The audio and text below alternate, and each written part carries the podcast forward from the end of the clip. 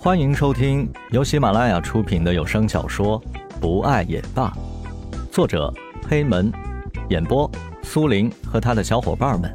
欢迎收藏订阅。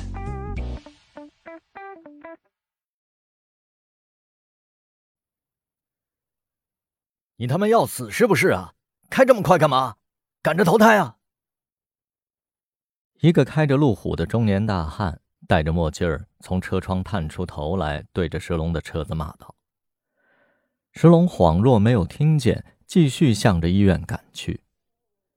二十分钟之后，石龙赶到了医院，他顾不上把车停在停车场，就跑到了医院里面。石龙在大厅里无助的四处张望，眼神里充满了迷茫。他冲到服务台，对着护士大声的问道：“护士小姐。”帮我查一下蓝雨，是不是有一个叫蓝雨的女孩被送进医院了？护士小姐看了看着急的石龙，赶忙帮他查找。对不起，先生，没有蓝雨这个名字。护士小姐平静的回答石龙：“没有，怎么会没有呢？是不是你们搞错了？你再看看啊！”石龙更加着急了。真的没有啊？护士重新看了一遍电脑，回答石龙：“啊，可能是急诊，还没来得及登记也说不定。”护士再次说道。石龙的手机在这个时候响了起来，是蓝雨的号码。石龙赶紧接了电话：“喂，蓝雨，你在哪儿？”石龙急切的问道。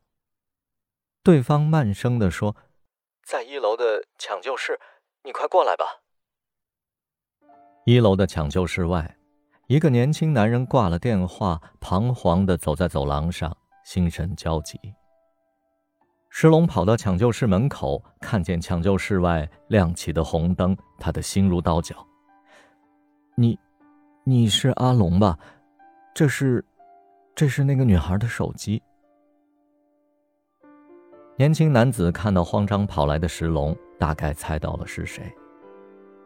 石龙接过年轻人手中的手机，那个曾经在蓝雨的手里见过无数次的手机，他现在却和自己的主人分开了。石龙抚摸着它，转身望向急救室。我想知道是怎么回事。石龙的眼神阴冷的看着那个年轻人，仿佛只要听到年轻人说出什么关于蓝雨被他撞到后的信息，就会马上动手。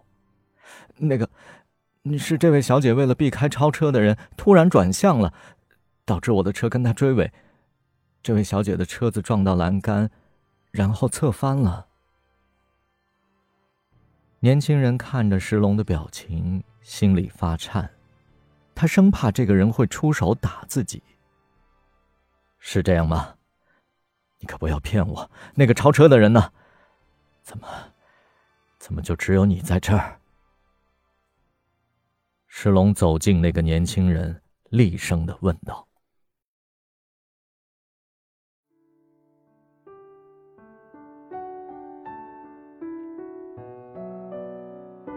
本集播讲完毕，感谢您的收听，我们下集再见。”